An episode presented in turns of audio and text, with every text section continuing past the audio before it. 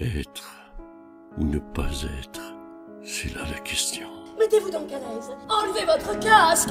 Merde Oh Voilà du joli, Père Ubu Je t'empêcherai de jaser et d'être insolent Tais-toi Bonsoir à tous, bienvenue dans En scène, votre chronique consacrée au théâtre et à son actualité. Ce soir, on parle de voyage, de spiritisme et aussi un petit peu des mamans. On commence avec la pièce Ma mère, c'est pas un ange, mais j'ai pas trouvé mieux. Une pièce écrite et mise en scène par Émilie Hufnagel avec la complicité de Michel Lobu et la compagnie Turac Théâtre. Émilie Hufnagel, elle compose une fable visuelle, musicale et poétique convoquant l'esthétique du Turac, un théâtre d'objets qui permet de jouer avec une distance au réel. C'est Michel Lobu qui crée en 85 la compagnie Turac avec l'objectif de transformer les spectateurs en enfants en utilisant la poésie et l'imagination, le surréalisme mêlé au quotidien, à partir de matériaux récupérés ici ou là. Une esthétique du merveilleux où chacun des personnages sont des habitants de la Turaki. La Turaki, qu'est-ce que c'est? C'est un petit pays inconnu de tous mais qui peut qui peut exister dans l'imaginaire de chacun, créé à partir d'objets portant une trace de l'usure, tout ce que les autres pourraient appeler déchets, mais que la troupe, que la compagnie magnifie en, en copeaux de mémoire ou en débris de souvenirs. Ce pays et ce théâtre, ils ne savent pas précisément ce qu'ils racontent, mais ils le racontent et chacun peut se l'approprier. Il suffit de l'imaginaire pour parler du réel. Les personnages de la Turaki sont des formes marionnettiques, des masques, des couches de papier collées formant des visages perdus entre sourire et mélancolie, que portent les comédiens qui font corps avec leur création. Michel Lobu nous en dit lui-même plus à leur sujet dans une interview extraite de France Bleu Rhône-Alpes. Euh, oui, bah une interview du 14 décembre 2015, vous voulez la retrouver en entier. Et tout de suite, un extrait. Donc voilà, c'est ça, le, la compagnie Turac, ce sont ces, ces, grandes marionnettes qui se, qui se mêlent aux, aux hommes. Oui, on travaille sur ce, ce, drôle de rapport. On a des acteurs qui jouent avec cette espèce d'oripeau, et le personnage se trouve un peu entre les deux. Euh, puisqu'on est toujours à vue, on est toujours, euh, toujours présent.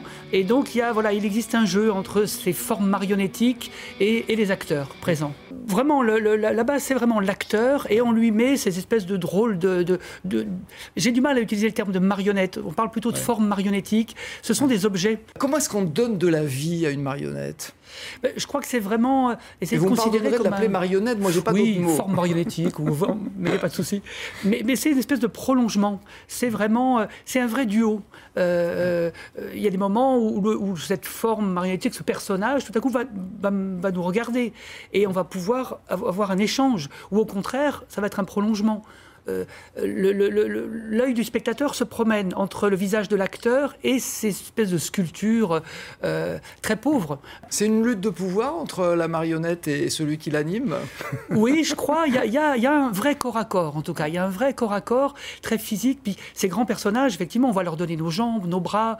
Euh, c'est vraiment ce que j'appelais tout à l'heure l'archéologie poétique, c'est-à-dire qu'on attrape des petites choses, des objets qui nous emmènent comme ça ailleurs. La pièce Ma mère, c'est pas un ange nous fait voir un coin de la Turaki. Une serre en verre aménagée comme un appartement, avec du linge étendu au plafond, une plante verte, un canapé roulant, mais autour de cette cellule, le plateau est plein. Des instruments, des lampadaires, des voisins qui sont musiciens numérotés pardon, 1, 2 et 3, portant des masques d'animaux. La cabane, elle est visitée par des créatures étranges, un croisement entre un rat, un cochon, peut-être des ragondins sortis de la Garonne.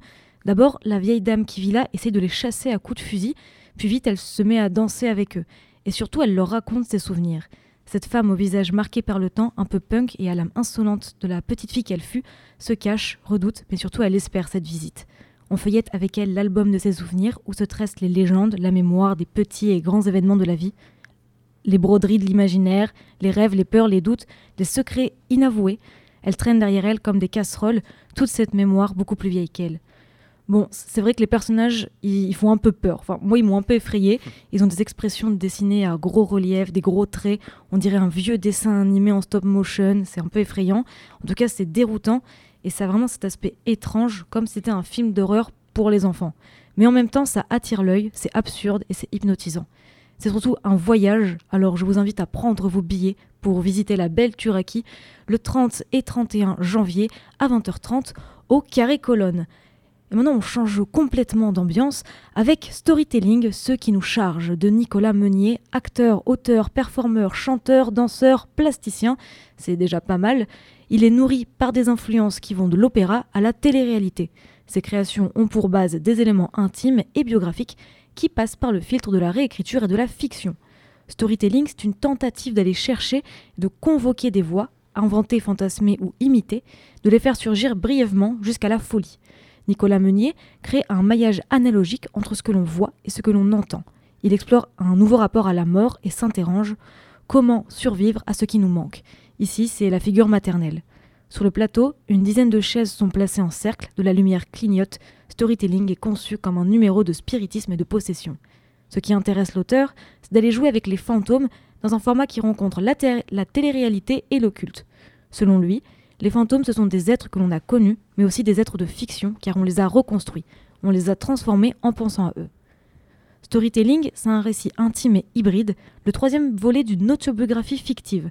Après une première pièce sitcom et la deuxième Heartbreaker, il, continue le, récit de, sa vie, une vie de, jeune adulte et aussi une vie de, gamin qui a grandi à la campagne, mal aimé par sa mère, dans un climat de violence sourde, de non-dits familiaux et de folie ordinaire une introspection autofictive prenant l'allure de séances de spiritisme qui se révèle être la, quête d'un passé pour mieux s'en affranchir.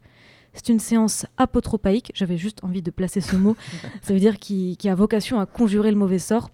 Donc c'est une séance à laquelle je vous propose d'assister le samedi 27 janvier à 19h et aussi à 21h45 au Globe Théâtre de Bordeaux. Et euh, cette séance, ces deux séances se passent dans le cadre du festival 3030. J'en ai parlé la semaine dernière, mais je le redis parce qu'il n'est pas terminé ce festival.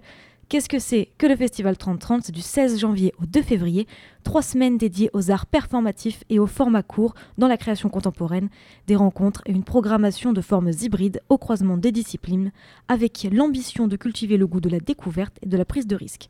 C'est la 21e édition. Elle réunit une vingtaine de spectacles et expériences inattendues à suivre sous des formes de parcours dans dix lieux culturels de la métropole bordelaise. Et pour finir euh, la chronique, je vais faire un petit détour euh, dans d'autres champs artistiques, quelques propositions de performances extra-théâtrales. Et je commence avec Rapunzel, euh, dansant au milieu d'une forêt, d'une fumée pardon, rouge. Melissa Guex, une danseuse, trash et punk, explore la transformation à travers le costume et investit l'espace urbain comme terrain de jeu. Elle convoque la figure de la princesse Réponse et la subvertit en une créature usée par la solitude et l'attente. Ni demoiselle en détresse, ni vierge délicate, Rapunzel s'attaque aux clichés féminins ancrés dans notre imaginaire collectif occidental. C'est une performance à retrouver le vendredi 26 janvier à 21h au Globe Théâtre. Seconde euh, performance artistique, cuirassé cuir, euh, cuir pas comme le cuir qu'on porte, cuir comme, euh, je sais pas, j'ai pas de synonyme, Q, U, 2 R, E, 2 E, R, je perds mes mots, mais vous m'avez compris. Bon, vous m'avez compris. C'est un travail pluridisciplinaire, atypique, entremêlant langage corporel et pensée philosophique de Mahukuga. Mahukuga, je crois que c'est comme ça qu'on prononce. Et Mahukuga, qu'est-ce, qu'est-ce que cette personne fait? Parce que j'ai fait dire il, mais ce n'est ni il ni elle, c'est Yel et Yel se suspend dans les airs avec du plâtre collé à son visage. Mêlant acrobatie et art plastique, Mahu partage sa quête de soi de façon poétique, offrant une métaphore puissante de la liberté au-delà des normes sociales, tout en nous invitant à réfléchir sur notre rapport au corps et à la masculinité hégémonique. Une, une exploration cathartique des armures identitaires sur une scène circulaire pour changer les paradigmes. Une performance à voir le mardi 30 janvier à 18h45 à l'Atelier des Marches au Bousca. Et voilà pour cette chronique un peu plus que théâtrale. N'oubliez pas d'utiliser la carte jeune, le passe culture, et offrez-vous la culture.